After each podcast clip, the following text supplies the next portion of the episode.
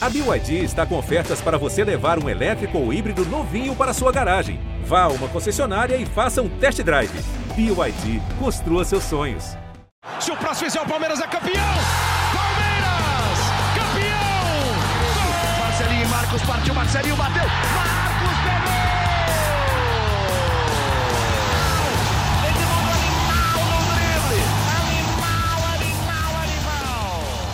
Bom dia, boa tarde, boa noite para você que está nos ouvindo no podcast. Muito boa tarde para você que está na livecast aqui do Gé Verdão, começando mais um programa especial para você, torcedor e torcedora palmeirense, depois de mais uma vitória. E tem muita coisa aí para a gente falar. Antes disso, faz o um favor aí pra gente, ó, curte aqui, ó, esta live, se inscreva no canal do GE para receber todas as notificações e também manda aí pro amigo, pra amiga, pro pai, pra mãe, pra, pro namorado, namorada, para quem você quiser, para tá sempre ligadinho aqui em todas as notícias do GE. Então faz o favor de curtir e compartilhar aí pra gente começar é, esse nosso GE Palmeiras com muita informação. Tem o caso do Du, tem o caso da W Torre do gramado do Allianz Parque e tem a vitória de ontem, além da Supercopa do Brasil no próximo domingo, que com certeza a gente vai falar muito aqui. Quem será que joga, quem será que não joga, quem tá merecendo ficar no banco, quem merece ser titular. A gente vai debater bastante coisa aqui. Então vem com a gente. E para começar a nossa live aqui já é, falando um pouquinho né, sobre o jogo, sobre a partida de ontem, Palmeiras 1, Bragantino 0, na verdade, Bragantino 0, Palmeiras 1, porque o jogo foi em Bragança Paulista, debaixo de muita chuva. Chuva esta que eu não sei se vocês estão ouvindo, mas está caindo aqui novamente. A cidade de São Paulo sempre com muita chuva. Vou trazer aqui meu time, né? A equipe que está com a gente aqui, essa seleção: Boca, Ferri e Camila. Hoje, time completo aqui de setoristas. Tá aí, ó, todo mundo na telinha. E vou começar com o Leandro Boca, que está ali já com seu gorro palestrino, com a cruz de Savoia na cabeça, para falar sobre. Vamos falar, começar sobre o jogo, né? Depois a gente entra nos temas mais é, abrangentes aí sobre o Verdão. Mas Leandro Boca gostou do que viu ontem, um time recheado de garotos, uma equipe totalmente reserva para quem não assistiu. O Palmeiras poupou os, os, principais jogadores ontem, alguns entraram no segundo tempo, mas os reservas foram a campo. Uma boa vitória, né, Boca? Seja bem-vindo. Grande abraço, Edu, Ferre, Camila. Quando surge Família Palestrina, todo mundo que tá chegando aí no GE Palmeiras. Olha, Edu, se, se você perguntar, ô Boca, você gostou do jogo? Eu quase dormi assistindo a partida. Agora sim, Boca, fale sobre o resultado desse jogo pro Palmeiras. Cara, sensacional, né, Edu? Sensacional. Vou falar uma coisa para você. Antes do jogo começar, eu colocaria que um empate seria um excelente resultado. O Palmeiras entrando totalmente reserva para enfrentar um time que acabou de disputar o título do Campeonato Brasileiro. O Bragantino hoje, na minha opinião, é a terceira força do Campeonato Paulista. Eu acho que o Palmeiras é a primeira, São Paulo é a segunda, o Bragantino é a terceira força do Campeonato Campeonato Paulista no momento. Não estou falando da história, obviamente, estou falando do momento. Então, um Palmeiras inteiro reserva, jogando na casa deles, assim, um empate estaria aceitável. E se o Palmeiras perdesse, até tudo bem. Só que aí, cara, entra o argentino, que o Abel falou, cara, te falta a raça do argentino. O argentino, com muita raça, deu uma testada, a bola quase fura a rede, o Palmeiras vence a partida. Então, assim, um jogo um pouco chato, mas um resultado maravilhoso, um resultado perfeito, sensacional.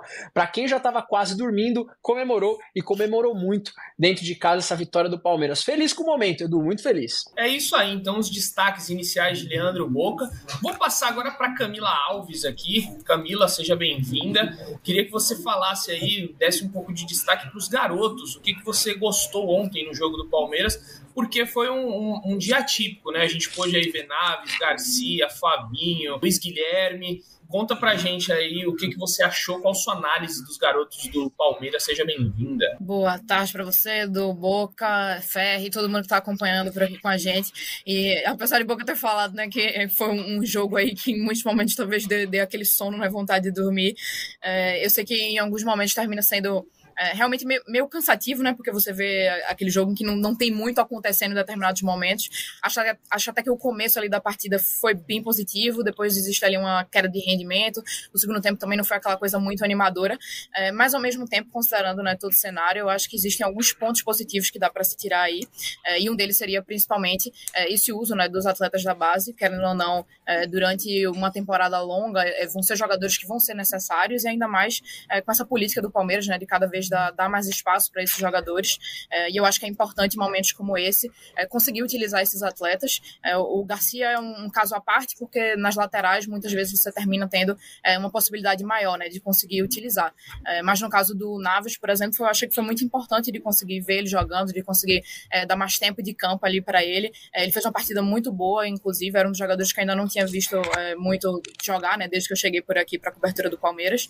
É, e aí, você considerando no caso dele, é uma posição em que existem outros três jogadores é, que atuam se revezando ali entre, entre a titularidade, então é um jogador que é muito mais difícil de você conseguir é, dar alguns minutos em campo, né.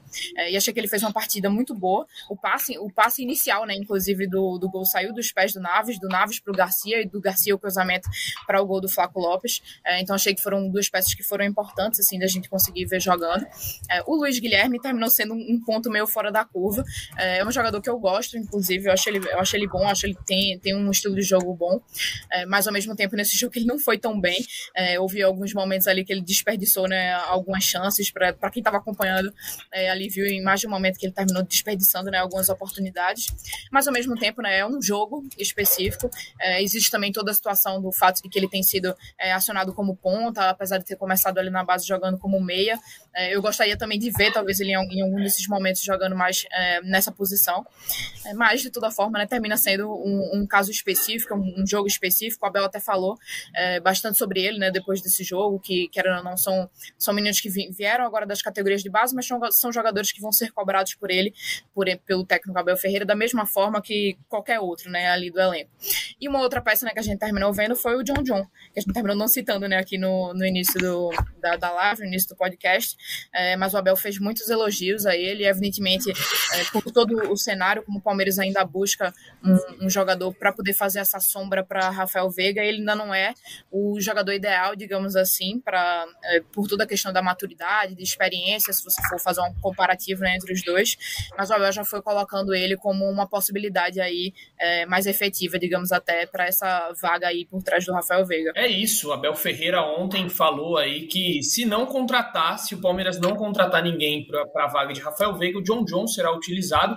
Gostei do primeiro tempo dele, foi, foi bem interessante, mas aí caiu na segunda etapa. Concordo que é, ele oscila bastante durante o jogo. O Luiz Guilherme, que não foi bem, ontem até o Abel falou, né? Ele tem que entender agora que ele não joga mais com garotos de 20 anos, e sim com homens de mais de 30. Então ele está sentindo que falta um pouquinho aí para o Luiz Guilherme. E aí vou jogar para o Ferri para trazer Thiago Ferri, o homem das bombas. O Thiago Ferri gosta, é, é, o cara dos furaços aqui no nosso dia. Daqui a pouco, você torcedor que não leu a matéria, eu duvido que você não tenha lido, porque viralizou aí hoje essa história do Dudu, mas daqui a pouquinho a gente fala disso.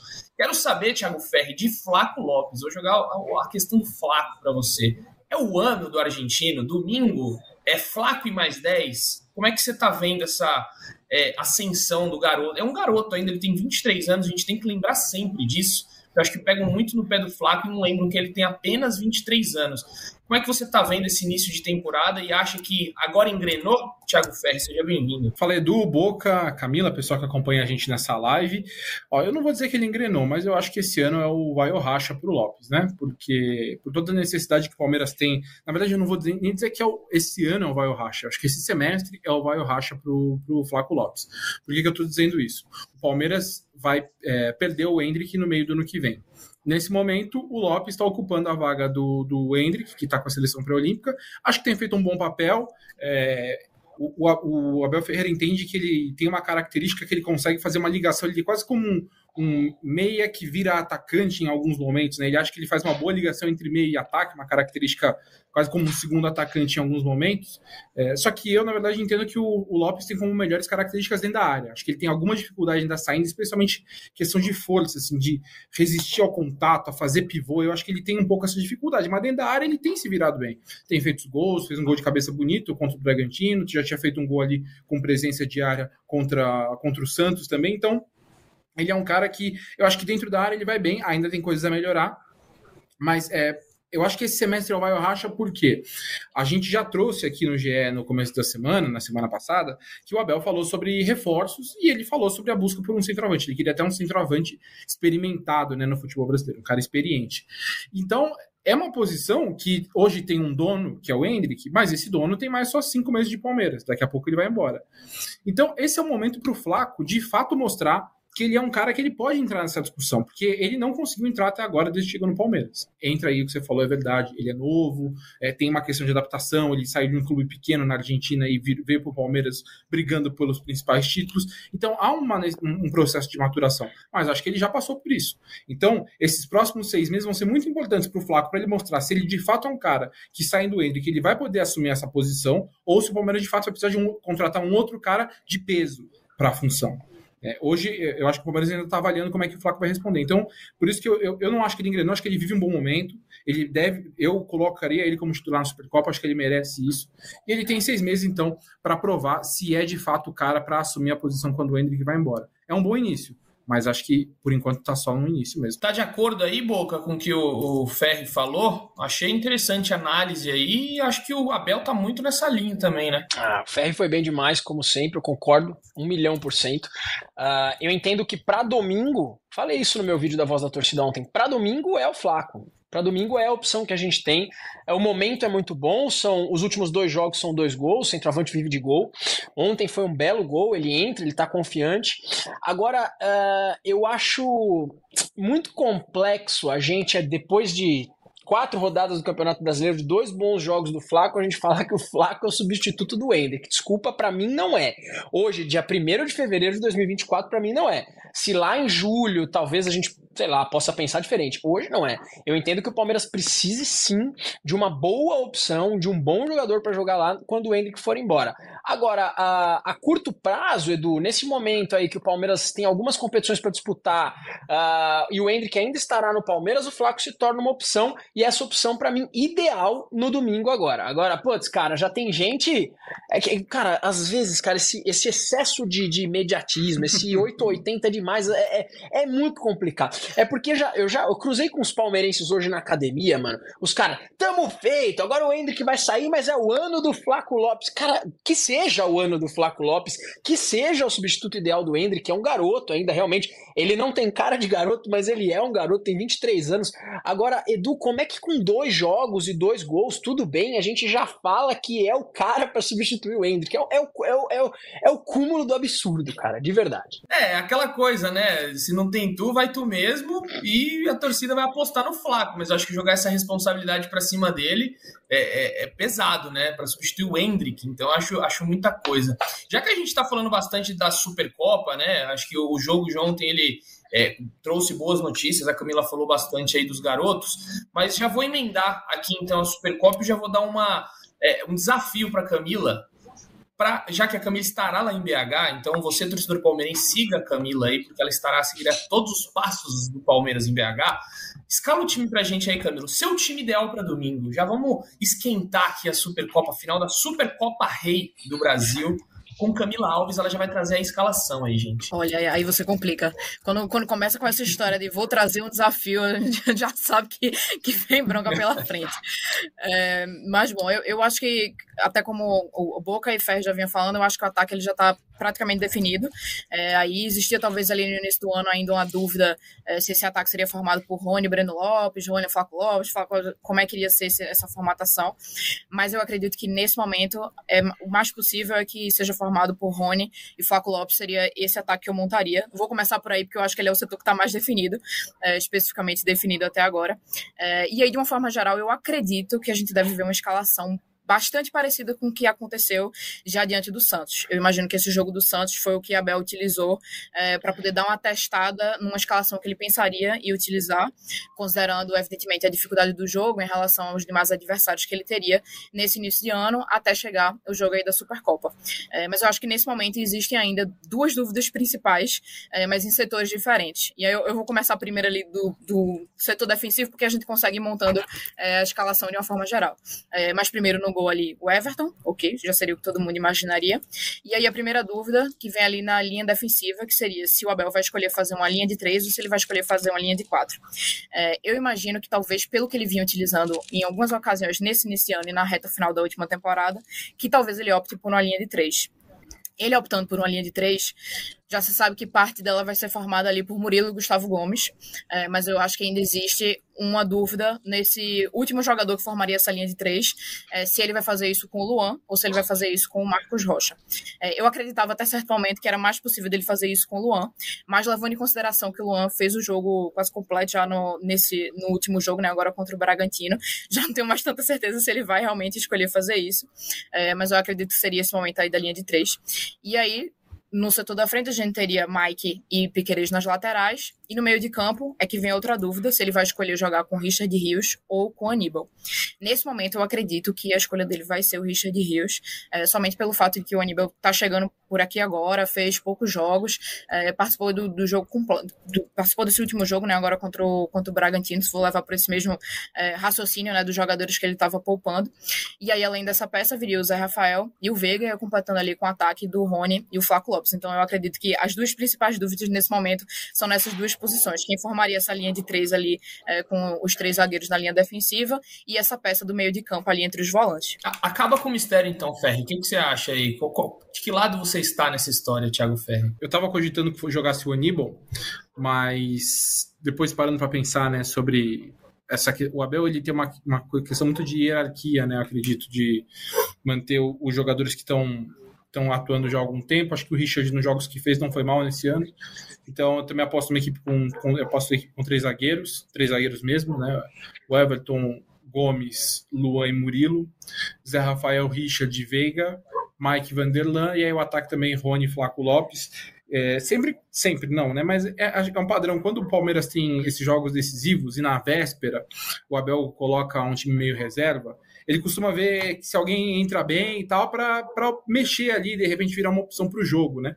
E eu lembro antes da final da Libertadores de 21 foi assim com o Davidson, antes da final de 20 foi assim com o Breno Lopes. Eles entraram bem nos jogos na véspera ali, jogos como reservas, e acabaram ganhando uma oportunidade durante os jogos decisivos. E eu acho que o Lopes, então, né, é, ganhou também essa, essa função. Eu acho que até pela. A gente já debateu aqui Hoje não é que tem um monte de opção para falar. Eu acho que é meio, meio óbvio que, que jogue o Lopes junto com, com o Rony no ataque também. É, mas se tivesse um cara ali que foi bem como reserva para brigar por uma vaguinha ali, acho que era o Lopes. Acho que ele só sedimentou mais essa, essa vaga como titular. Então eu vejo a escalação dessa forma, com os três zagueiros. E ainda que eu tenha gostado muito do Aníbal no, no, no que eu vi até agora, estava conversando isso com a Camila ontem, acho que tem uma boa chance do, do o Aníbal ser banco e o Richard titular. Eu vi muita gente hoje, muitos torcedores nas redes sociais, falando que o meio-campo do sonho seria Aníbal Moreno, Richard Rios, Zé Rafael e Veiga. Você tá nessa muita turma aí, Boca? Você viu? Eu vi vários. Muita gente falando isso. Aí, sim, sim, muita gente falando isso. Uh, nós, na, na, nas nossas redes sociais, falamos isso, mas nós levamos isso como uma hipótese. Eu não acredito que o Abel Ferreira vai estrear essa formação numa final de campeonato. Tá? Eu acho que você pensar um meio-campo com quatro jogadores, quatro grandes jogadores, que são Aníbal Moreno, Richard Rios, Zé Rafael e Rafael Veiga, é uma opção excelente pensando no Palmeiras no decorrer da temporada de 2024. Agora, iniciar essa formação nesse domingo Posso estar errado, claro. O Abel às vezes é uma caixinha de surpresas. Eu acho muito complexo. Eu, eu, eu, eu acho, Edu, de verdade, que a dúvida para esse jogo é entre Marcos Rocha e Luan. Tá? Eu tô muito no que a Camila falou. Eu acho que de resto ali, cara, eu, eu entendo que o Palmeiras pode jogar com uma linha de três. Eu só não sei se é o Marcos Rocha ou o Luan, exatamente pelo que a Camila traçou aí. O Luan jogou o jogo inteiro ontem contra o Bragantino e o Marcos Rocha ficou no banco, né? Então, eu acho que esse, esse time pode ser o Everton, Marcos Rocha, Gomes, Murilo, Mike Piquerez. Concordo que Zé Rafael e Richard Rios por enquanto, Rafael Veiga lá na frente, Flaco Lopes e Rony. Eu acho, achismo total, um chute que Abel Ferreira faça isso. E a dúvida fica lá para trás. É, o Abel que ontem evitou falar, né, que, que já tá trabalhando em cima do São Paulo aí, falou que iria começar só hoje os trabalhos. Palmeiras já treinou, né? Os titulares ele fizeram um trabalho hoje na academia. Segundo o Abel, só começou hoje, mas eu duvido muito. Ele esconde o jogo. Como ele poupou esses titulares aí, eu acho que desde segunda-feira ele já tem é, colocado vídeos, já mostrado coisas para os jogadores, fazendo aí algumas. Teve um caso, né, Ferre? Eu acho que foi na, na Libertadores de 2021, não vou lembrar agora qual Libertadores que foi. Ah, foi contra o Flamengo, que o Abel ele poupava os titulares e treinava com eles tudo que ele ia fazer no jogo, né? Não rolou isso daí? Uh, teve, teve, teve, e, e, ele até, o, o, time treinou hoje, inclusive de manhã, né, do, e eu tava vendo aqui os, os titulares ali já foram para campo, estavam em campo, né, então é, ele aproveita esse tempo aí, esse descanso que ele dá para os jogadores para dar mais tempo de campo, que é aquela questão também, né, assim, a gente pode até falar, ah, pô, mas não foi treino tático, não teve o time inteiro, não teve o time inteiro à disposição. Mas do jeito que o Palmeiras está, né, são três anos de trabalho, todo mundo sabe a, a, função em campo que fazer. Mas você consegue aperfeiçoar alguma coisa, acertar alguma coisa, então é, além do descanso é que você falou, ele aproveita esse momento para treinar os caras e deixar já mais programado ali para uma final. O Gomes mesmo contou a história do, do primeiro gol contra o Flamengo, o tanto que o Abel falou disso nos treinos não, um mês antes da, da partida acontecer, né, daquele lançamento que ele faz para o Mike e depois o gol do Rafael Veiga. É isso, então acredito que o, o Abel Ferreira esteja trabalhando esse time já há algum tempo aí, ele quis esconder o jogo ontem e vai, vai com tudo para cima do São Paulo, acho que é, tem, tem tudo para ser um jogaço. Camila, que estará lá, já agora fala a expectativa, Camila, que você tá para essa partida, para a gente já passar para um próximo tópico aqui. É, o que, que você tem visto aí? Não sei se você acompanha os jogos também do São Paulo. Você acha que o Palmeiras vai ter muitas dificuldades ou você vê um Palmeiras muito concentrado é, e ciente, né? E já entrosado nesse começo de temporada? Acompanhei alguns, tá? É, mas eu acho que talvez existem dois lados aí para as duas histórias. É, do lado do São Paulo é principalmente o fato de que, assim, querendo ou não, São Paulo ele tem agora um, um trabalho embrionário, né? Digamos assim, o Carpini acabou de chegar, é, é verdade, está fazendo. Tem, tem, um começo bastante positivo, vai vir aí é, em alta, né? Depois dessa a vitória em cima do Corinthians. É, então é uma situação assim. Um, um pouco específica se você for comparar com o caso de Abel pelo fato de que o Carpini ele acabou de chegar, ele está conhecendo esse elenco agora, é, e mesmo com esse início positivo, com, com jogadores que têm ido bem nesse início de temporada, não é a mesma coisa de um treinador que está há três anos é, no comando do Palmeiras, que já conhece todas as suas peças e que a partir do momento que existe de repente um desfalque ou qualquer problema ou, ou qualquer movimentação que seja necessária de se fazer é, durante o jogo, por exemplo, é muito mais fácil para um treinador que já está há três anos do que um treinador é, que já tem uma passagem mais recente.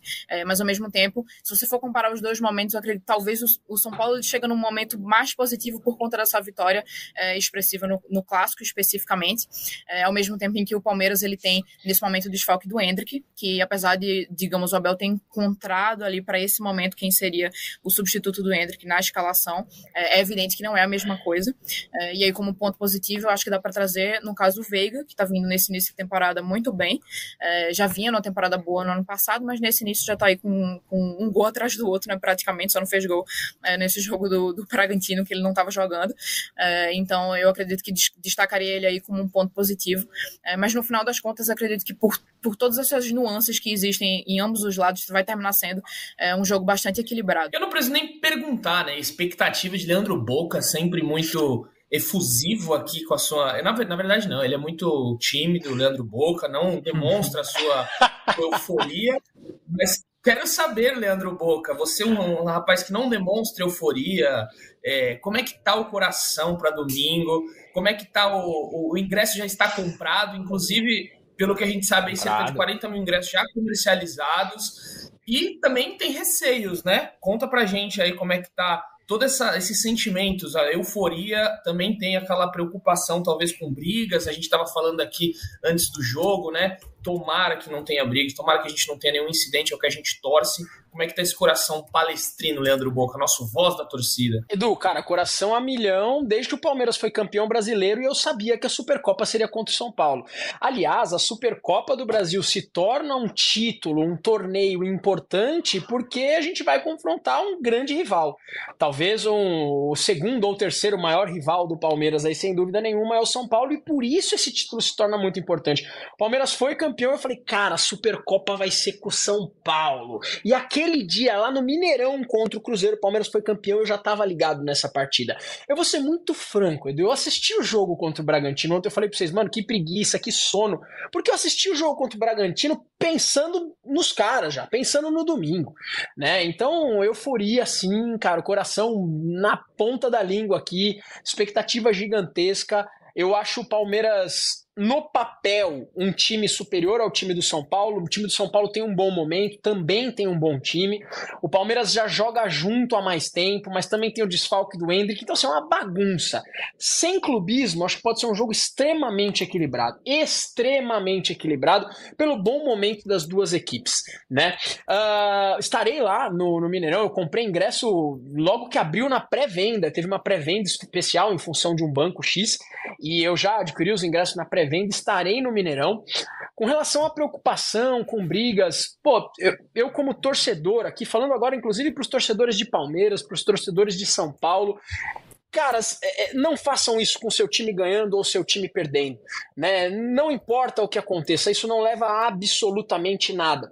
Eu fico é, muito feliz que os presidentes das organizadas estiveram com a polícia, conversaram e entre eles, cara, houve um acordo ali. Vou usar essa palavra, houve um acordo de que não haverá brigas. E eu achei isso sensacional. Agora, sabemos que nas ruas de Belo Horizonte não estarão apenas os presidentes das organizadas, né?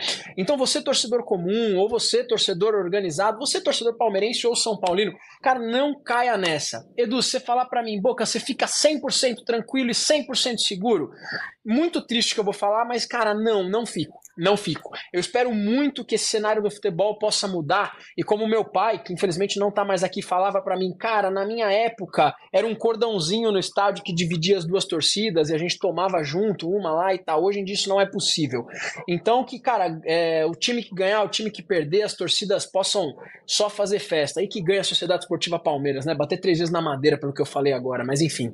E é isso. É isso. Fica aí o recado de Leandro Boca, torcedor aí que tá sempre nos estádios, que a gente gente não, não presencie nenhuma, nenhum tipo de briga, nenhum tipo de confusão, né? Então fica aí o recado do Boca. É isso. Antes, ô Ferri, da gente entrar no tema do Du aqui, é, vou só passar limpo com você aí, que muita gente pergunta, né? Sempre tem os torcedores que gostam daquilo, contratação, né? É, a gente trouxe uma matéria aí na, durante a semana falando sobre as especificações, né, os detalhes de Abel Ferreira sobre as posições. Então, só para a gente fazer um resumão aí do que você ouviu essa semana, das suas apurações, se tem possibilidade de chegar alguém, quem Abel Ferreira quer para fechar esse elenco, parece que até domingo, né, não vai ter ninguém até domingo, acho que não, vai, não vão contratar ninguém amanhã ou sábado, mas depois da Supercopa pode pintar gente aí, Thiago Ferreira? Do que po poder pode, né? Mas não tem nada, não tem ninguém encaminhado até agora. É, o Abel deu uma indicação depois da partida contra o Santos do que ele pede nos bastidores, né? Ele, ele no, a gente lembra que o Abel todo fim de ano ele entrega para a diretoria um relatório, né, com o que é preciso para o ano seguinte. Isso em termos de reforços, quem pode sair, quantos jogadores podem sair, o número ideal de jogadores, quem vem da base, ele faz um relatório completo. E nessas, nessas avaliações de necessidade do elenco, ele entende que faltam um zagueiro canhoto, um meia para disputar a posição com o Veiga, um centroavante mais experiente na visão dele, um agora um ponta por conta da lesão do Bruno Rodrigues e dependendo do que acontecer no Campeonato Paulista, buscar um destaque do Campeonato Paulista, como foi o Richard Hill. Seriam cinco posições, né? Cinco nomes que se discute que o Palmeiras é, poderia contratar. De uma forma prática, é pouco provável que o Palmeiras contrate mais cinco jogadores, né? É, se a gente for colocar posição por posição, zagueiro canhoto. Isso é, uma, é um pedido do Abel já desde o primeiro ano dele no Palmeiras. Lembrar, o Palmeiras contratou o Huertas agora, é, não lembro se é o é Huerta Huertas, eu vou checar aqui. É, mas o zagueiro Valber Huerta, ele mesmo. De 30 anos de idade agora, hoje ele está no Toluca. O Palmeiras contratou esse jogador, ele veio para o Brasil para ser o zagueiro canhoto do elenco, foi reprovado nos exames médicos.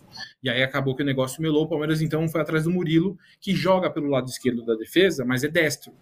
E é uma, uma dor de cabeça. A gente vê outros clubes tendo a mesma dificuldade na busca por um zagueiro canhoto, porque aí entra no quesito. O Palmeiras hoje não contrata jogadores normalmente acima de 30 anos, né? Perfil ali entre 25, 26, 27. Esses jogadores costumam ser mais caros. E contratar um garoto para entrar e ser maturado como seria um jogador da base, você acaba tirando espaço de quem está no sub-20. Então, essa posição, ainda que o Abel sempre fale, e alguns anos ele fale que gostaria de ter um zagueiro canhoto, acho que hoje é uma posição que tem menos chance de acontecer. Uma posição, um atacante para o lugar do Bruno Rodrigues pela lesão dele, como o do Duende está fora, essa é uma posição que acho que tem mais chance da gente ver uma movimentação até o fim da janela, que fecha em março. Né? É, o Palmeiras já tinha uma, uma, necessidade de buscar mais um jogador depois da saída do Arthur, e agora com a lesão do Bruno Rodrigues aumenta essa necessidade. Outra posição que eu acho que tem mais chance de chegar um jogador ainda nesse começo de ano, um meia, para lugar do Rafael Veiga.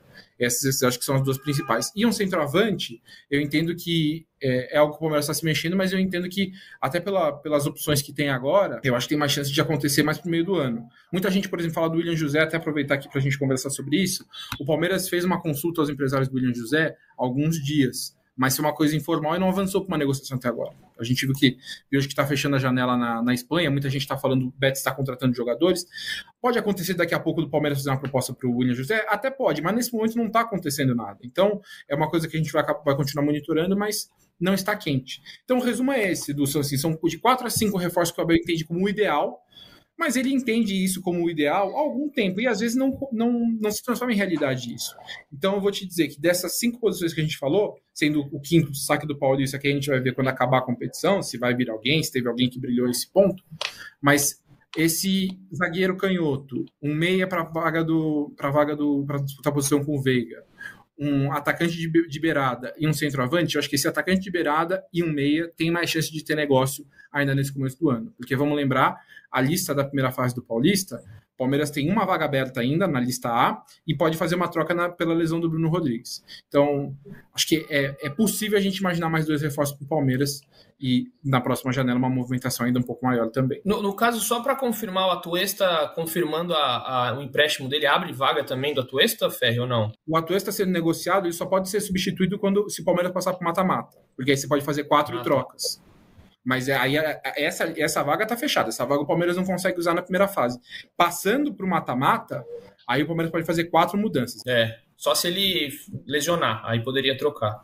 Então o Palmeiras Isso, vende e fala que ele lesionou. Pronto. Não, brincadeira. Tô brincando, isso.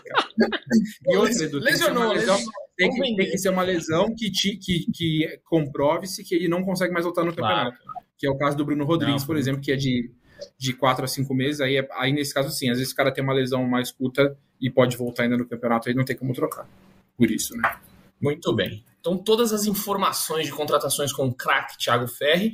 E vou passar para outra craque agora, Camila Alves, porque trouxemos aí no GE, né, mais cedo, sobre a mudança do gramado, da, na verdade, não do gramado, né, do composto termoplástico. Não será mais composto termoplástico, e aí eu passo para Camila, que ela é, ela é a nossa expert em, em solos. Ela fez a matéria, né? Ela, ela destrinchou o que, era o composto termoplástico. E agora diz pra gente, Camila, não sei se você sabe a fundo sobre a cortiça que a gente trouxe aí, mas o fato é que o Palmeiras trocará pela cortiça e estará disponível a partir do dia 20 de janeiro, de fevereiro. Desta forma, o Palmeiras perde jogo contra o Ituano e contra o Corinthians. Voltaria dia 24 contra o Mirassol que raios é a cortiça? Tem muita gente brincando que é a rolha do vinho. Fala, agora o Palmeiras vai ter rolha de vinho no gramado. É isso, Camila? Olha, cada um, vem, cada um vem com a história que lhe apareça, viu? Mas o negócio, no final das contas, no final das contas, é, o que muda nessa, né, nessas, nessas histórias assim do, do, do, gramado sintético em si, né? Ele é basicamente o. Eu não sei, eu juro que eu não sei nem como é que a gente consegue explicar em, em no, no, português, digamos assim, a diferença entre uma no coisa português. e outra. É basicamente isso.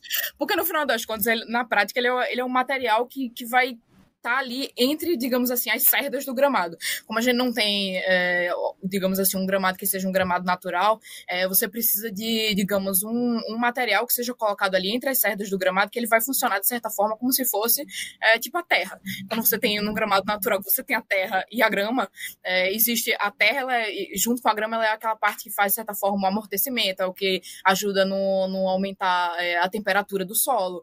Enfim, são, são uma série de questões. Então, a partir do momento que você troca é, de um gramado natural para um gramado sintético, você precisa substituir determinadas coisas por outros fatores e outros produtos que auxiliem a se aproximar ao máximo é, do que seria essas funções, assim, digamos, de um, de um gramado natural. É, e aí, até o momento, o Palmeiras utilizava é, justamente esse composto termoplástico, né, que a gente tanto falou desse negócio já por aqui. É, e aí, a grande questão do, do, composto termoplástico era que, justamente, parte dele é formada é, justamente de plástico. E aí, a partir da, da, questão das altas temperaturas e com o calor e, e a questão é, dos palcos e o solo que se coloca, aquele tablado, né, que se coloca ali ali em cima do, em cima do gramado e termina amassando-se também, enfim, toda essa combinação de todas essas coisas, é, esse composto ele termina derretendo e ao invés de ser, é, ele originalmente são várias partículas, acho que em alguma das matérias a gente até colocou uma foto meio que mostrando, né, como é que isso funciona, é, ou digamos assim, como ele, como ele se parece, né, é, eles são várias partículas e a partir do momento que isso aí derrete, ele vira uma massa, é, que aí Edu batizou isso, né, da massa gosmenta que, que fica presa ali na... Meu grande, minha, minha grande grande benfeitoria aí pro jornalismo. Exato.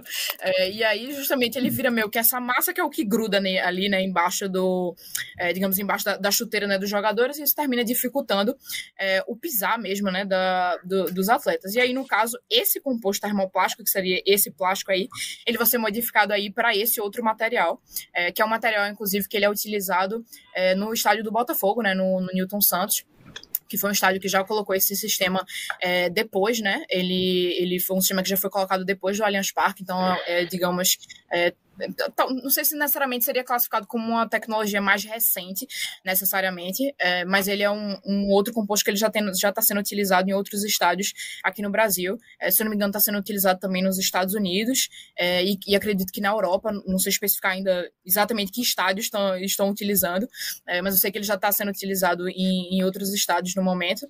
É, e aí a diferença é, é muito mais nessa questão, digamos, do, do, do, formato mesmo que, em que isso vai ser feito. Ele basicamente vai ser substituído. A gente ainda não sabe detalhes de como é que vai ser esse, esse procedimento né, em si da, da troca, como é que ele exatamente funciona. É, mas aí, no final das contas, ele não é exatamente uma substituição do gramado como um todo, ele é mais a substituição é, do que é que vai ser esse material que vai servir, é, digamos assim, de amortecimento e de, e de fazer essa função é, de não deixar o, o, o, solo esquentar demais. Enfim, então, a gente tá vendo aí ó, belas imagens de Edu mostrando é, o que é que seria esse, o composto termoplástico que estava sendo utilizado é, anteriormente. E é justamente isso aí né, que vai ser substituído aí por esse, por esse material da cortiça, que é o que vai ser utilizado agora no Allianz Parque. E aí, como você bem disse, né, no dia 20 de fevereiro a expectativa para ser devolvido. Se não me engano, próximo jogo lá, acredito que seria 24 de fevereiro, não é isso? É, é o Mirassol, contra o Mirassol. É, então é, é, a Camila explicou perfeitamente aí, seria só esse composto. Tiveram alguns torcedores que me perguntaram: ah, mas vai trocar o gramado inteiro? Não, o gramado inteiro é, demoraria, se já é 20 dias só para trocar esse, essas borrachinhas, vamos tratar assim, essa borracha, esse plástico, imagina trocar o campo inteiro. É, então vai durar 20 dias, pelo que eu sei, depois a gente pode tra vai trazer mais para frente os bastidores dessa troca. É, essa cortiça ela tem que vir de fora, ela não tem no Brasil, ela vai ser, é, vai ser importada, né? Então demora para vir, vai vir aí é uma carga muito grande em avião, em, em um avião, provavelmente avião de carga. Então é um, é um, processo um pouco complicado. Imagina tirar pelo que a matéria, até a matéria do, do, do GE de um tempo atrás, foram colocadas 56 toneladas de, de é, composto termoplástico. Gente, imagina tirar 56 toneladas. É um, é um baita de um trampo. E aí vou, vou perguntar para o Boca qual o prejuízo de um, de um derby fora do Allianz. Mais um na Arena Barueri, muito possivelmente, né? O último foi 3 a 0 lá, uma vitória tranquilíssima do Palmeiras em cima do Corinthians. Mas novamente, né, o Boca, vamos ter que ver aí um derby tão importante na Arena Barueri para 25, 26 mil pessoas. Esse é o BO. É esse o BO, na realidade. É, Edu, 25, 26 na verdade. com boa vontade, né? E com boa vontade, 25, É. 26, porque nem isso muito, isso no- que eu ia falar, dando uma forçada na amizade, né, Fé? Dando uma forçada na amizade. Esse é o negócio, esse é o negócio. Cara, em primeiro lugar, eu, eu, eu continuo preocupado com o gramado de Allianz Parque. A gente falou isso aqui na, na última edição do podcast.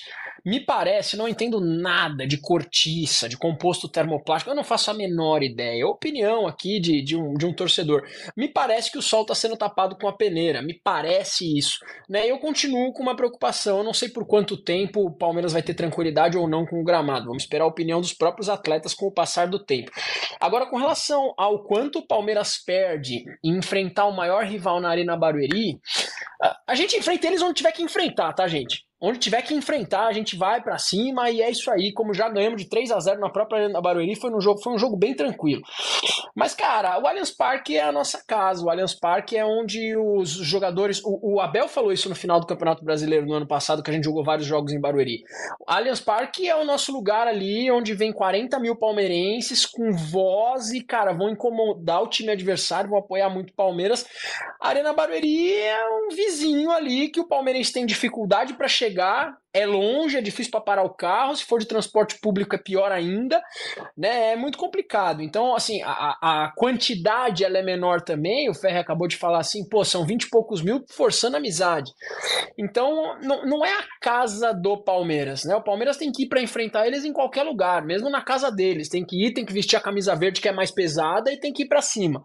Agora, é é diferente, né, o Edu? É diferente. Se fossem, sei lá, outros jogos do Campeonato Paulista, beleza, mas pô, justo contra eles, fora de casa, chato. Não gostei disso daí, cara. Mas não, não temos uma outra opção. Não adianta o Boca gostar ou não gostar. O Abel não quer que o time dele, nem os jogadores querem que jogue com o gramado nessa condição. É, é melhor jogar na Arena do Arueri do que lesionar um, um- um jogador importante para a sequência da temporada, né? Então vai ter que vai ter que seguir isso daí. Sobre informação, então, é, é muito muito difícil rolar o Morumbi por conta do da, da parceria aí que ficou um pouco estremecida e também acalorada este, esses últimos acontecimentos aí de Caio Paulista, é, torcida também na Supercopa. Então o São Paulo hoje não, não pretende emprestar, né, alugar o estádio para o Palmeiras com medo de quebra-quebra, quebra de cadeiras. Foi tudo bem nas vezes que alugou, mas agora a situação mudou um pouco. Acho que desde de os últimos acontecimentos aí tem acalorado um pouco a situação entre os dois. Mas enfim, vamos passar aqui para frente falando bastante já Supercopa do time do Allianz, porque teve notícia especial hoje, né? Teve uma uma baita de uma matéria aí de Thiago Ferri e Renato Cury, repórter também da TV Globo, trazendo uma denúncia aí muito grave, né? Mais um prejuízo de, de jogador do Palmeiras. Olha, os jogadores do Palmeiras tem times que tem psicóloga, tem times que tem nutricionista. O Palmeiras ultimamente está precisando aí de um consultor financeiro, porque tá difícil o negócio, né, Ferri? Mais um. Agora é diferente da questão do Mike, né? E do do Scarpa. Explica pra gente essa história aí, o Dudu, mais um rombo financeiro no Palmeiras. Que coisa, hein? Pois é, pois é, Edu. Essa matéria que a gente fez, estava fazendo nas últimas semanas aí em parceria com o Renato Cury, da, da TV Globo, do Sport TV. É, bom, é um caso diferente, né? Do, você já falou, um caso diferente daquilo que a gente publicou de é, Gustavo Scarpa, Mike e William, né? Que foram investimentos com promessas de rendimento muito acima do mercado, que acabaram que não sumir, que o dinheiro sumiu, basicamente é isso, né? A empresa, o dinheiro que, que cuidava do dinheiro sumiu, o dinheiro sumiu. É, o caso do Dudu, não. O caso do Dudu é um prejuízo que se calcula nesse momento de 18 milhões, é um valor parcial, esse valor ainda deve aumentar, porque a auditoria continua sendo feita, é de movimentações irregulares nas contas do Dudu sem que ele soubesse. Essas movimentações foram feitas, é, ao que tudo indica, com assinaturas falsas.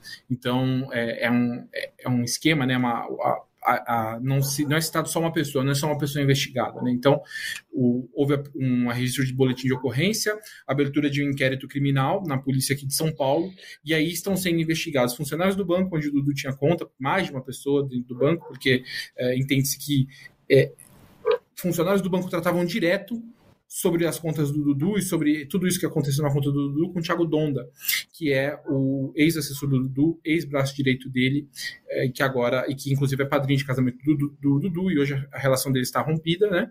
É, mas aí havia esse contato direto de pessoas do banco com o Thiago, E os documentos usados para fazer essas movimentações que o Dudu não teve anuência, que o Dudu não teve consentimento, foram feitos com assinaturas falsas reconhecidas num cartório em São Paulo.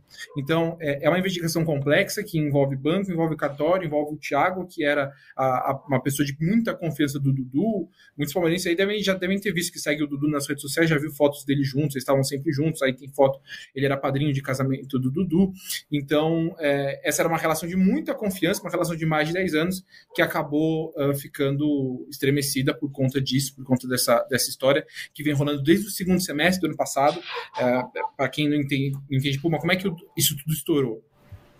Em um dado momento, o Dudu teve uma reunião com o seu contador no ano passado e ele descobriu que a, o jogador de futebol, para receber direito de imagem, ele precisa abrir uma empresa, né? Então ele recebe o dinheiro de imagem numa conta de pessoa jurídica e o, o Dudu então recebia seus direitos de imagem no Palmeiras na empresa do, do Sete. Ele tinha uma empresa que o Palmeiras fazia o pagamento dos seus direitos de imagem lá já, o Dudu já tinha separado um valor para que fossem pagos os impostos dessa conta, dessa, dessa empresa, e depois ele receberia o valor uh, da pessoa, na, na, sua conta de pessoa jurídica, o valor já líquido, né, para depois usar como quisesse e tudo mais. E, o, e acontece que o Dudu depois soube que, pelo seu contador, de que essa conta tinha um débito de tributos com o governo de, desde 2018. Sendo que ele falou, pô, mas eu sempre deixei o dinheiro para ser pago, né, para que fossem pagos os, os, impostos. E aí, a partir de então, ele começou a investigar, começou a investigar e começou a ver que houve uma série de movimentações que ele não teve anuência. A gente no GE explica tudinho, teve transferências para terceiros, uso de cheque indevido, Dudu não usa cheque, mas tiveram cheques passados com a assinatura dele, que depois, de acordo com a perícia contratada pelos seus advogados, foi, foi demonstrada que era falsa. Então, foi uma sequência de, de movimentações que chegou a esse valor de 18 milhões. E desses 18, 14 milhões milhões, a acusação é, indica que seriam de transações para contas tanto do Tiago, que é esse ex-assessor, o padrinho de casamento dele, quanto para a empresa do Tiago. Né? Então, é, é o principal principal volume desses 18 milhões é para essas empresas, para essas contas diretas ligadas ao Tiago. Então, dali para frente, a relação deteriorou, a polícia está apurando o caso, está esperando a chegada de mais documentos para avançar e aí chamar mais investigados, né, para ouvir o lado de todos os envolvidos na história. Mas o, o fato é que, é, é de fato, uma situação muito ruim para o Dudu, né? Porque foi num ano complicado para ele, no ano que ele teve a lesão, aconteceu isso também, e agora está na mão da justiça e a gente vai, obviamente, acompanhar o, o desenrolar dessa história que está só começando. Situação complicadíssima que o Thiago Ferri vai continuar aí trazendo é, os seus desdobramentos com toda certeza para todos nós. E quem não leu ainda, vai lá na, no GE, a notícia continua bombando. Você vai encontrar ela aí na home da, do GE, na home do Palmeiras, no GE, é, no WhatsApp. Você que não, não segue ainda no WhatsApp, né? Nós temos lá é, o nosso status com informações do GE Palmeiras, então siga, nos siga lá também, que com certeza você vai ficar por dentro de tudo. E notícia rapidinho aqui para a galera: tem muita gente que é fã né, de Fórmula 1 aqui. Ferrari anunciou o Hamilton, fica aí essa. Fica aí essa a informação Ferrari já anunciou? torcedor ela acabou de anunciar aqui no Twitter. Que pancada, hein? Que pancada, hein? Que pancada. tristeza. Fica aí a informação. O Ferri ficou de boca aberta. Está boca aberta, Thiago é. Ferri. Não, Edu, deixa eu só, é, só para arredondar, arredondar, uma coisa da história do, do, do, do caso do Dudu, é, só para deixar claro que, assim, é, por enquanto o que está acontecendo é a investigação, tá? Assim, o, a polícia ela ainda não nem chamou ainda as pessoas para darem explicações sobre o caso, para ouvir mais envolvidos no caso. É, é, tá, tá num status embrionário, o Thiago é investigado, né, como a gente colocou na matéria, ele e outras pessoas também estão sendo investigadas, então, só para reforçar que esse é um caso que ainda vai ter muita coisa pela frente, é, ainda não está fechado ainda exatamente o que aconteceu, como aconteceu, a gente trouxe é, a abertura do processo, né, e aí daqui para frente a gente vai continuar, mas todos ainda tratados como no caso de investigação mesmo. É isso, então que a, que a polícia aí investigue, que a polícia descubra tudo o que aconteceu e que o Dudu recupere aí o que lhe foi perdido e consiga a sua paz. Bom, acho que vamos chegar ao fim aqui, né, já do nosso pod livecast, podcast GE Verdão. Vou passar aqui para Camila, se tiver alguma última informação aí, Camila, se quiser falar alguma coisa, citar matéria especial que está por vir, Fica à vontade, o microfone é seu e te agradeço aqui pela participação. Voltamos aí. Quem sabe com o título do Palmeiras, eu não sei se vamos fazer live no domingo ou na segunda, né? Mas estaremos de volta aí com a live ou domingo ou segunda para trazer tudo. E boa viagem, Camila. Bom trabalho lá em Belo Horizonte. Boa viagem para todo mundo que, tem, que estiver indo né, por lá. Eu gostei do pod live, podcast, tudo, tudo ao mesmo tempo. É, mas é isso, acho que a gente se vê agora, já sabendo né, quem vai ser, quem é que vai levantar essa taça, é, que agora é Supercopa Rei, né? Acho até que eu falei em algum momento aqui Supercopa do Brasil, mas a Supercopa vai ter uma homenagem aí a Pelé, e a partir de agora né, passa a se chamar Supercopa Rei. Muito bem. Boca aquele, aquela sua consideração final e boa viagem pra, para o senhor também. Grande abraço, voltamos em breve aí. Gente, um abraço para vocês. Bora para Belo Horizonte. Camilo, espero fazer muito conteúdo, espero mesmo do Palmeiras campeão. Estou tenso, estou nervoso, mas com fé que tudo vai dar certo. Cara, eu, eu produzo conteúdo, então eu tenho que ficar antenado nas notícias, então eu rodo por notícias de todos os clubes. E aí eu entrei no g.globo.com/farra. Gente, sem brincadeira. Dívida de 62,5 milhões a empresário que vai à justiça. Justiça bloqueia quase 40 milhões por dívida com esse patrocinador. Olha, parabéns, parabéns, porque a farra realmente esse ano vai ser extraordinária, meus amigos. Um grande abraço para vocês. Ele adora, né? Ele tem que sair, ele tem que sair com aquela cutucadinha. Ele, ele, ele gosta. Valeu, Boca. Até a próxima. Estaremos juntos. E aquele abraço, Thiago Ferri, meu amigo. Se você tiver mais alguma informação, mais algum, alguma consideração, o microfone é seu também. Eu só dá tchau também. Você que manda aqui. Então, deixar um abraço para todo mundo e estaremos de volta semana que vem. Tchau. Você curto e grosso, não quer mais papo. Valeu também, Thiago Ferri. Até a próxima aí. Muito bom. Vou meu celular, cara. Bom... Vou meu celular. É isso. Bom, torcedor, torcedor e torcedora palmeirense, é, fiquem em paz aí. Obrigado pela audiência de vocês. Voltamos aí. Quem sabe com você, torcedor, quer o título, né? A gente, quem sabe, volta com o título aí para falar tudo sobre o Verdão, sobre tudo que está acontecendo no Palmeiras. Fique ligado no GE, curta e compartilha aí o nosso YouTube. Beleza, galera? Eu vou deixar a trilha sonora aqui, porque vocês gostam, né? Da, da cabeçada do, do, do, do Breno Lopes, Deivinho. Então, aquele grande abraço. Eu não sei o bordão, vou treinar esse bordão, porque eu ainda não decorei. Você sabe, Thiago Ferri? Termine você. Eu tenho muita dificuldade, cara. Tenho muita dificuldade. O Boca acho que sabe melhor. Chutou Deivinho, subiu o Breno Lopes e partiu o Zapata. Partiu o Zapata, sai que é sua, Marcos! Bateu pra fora!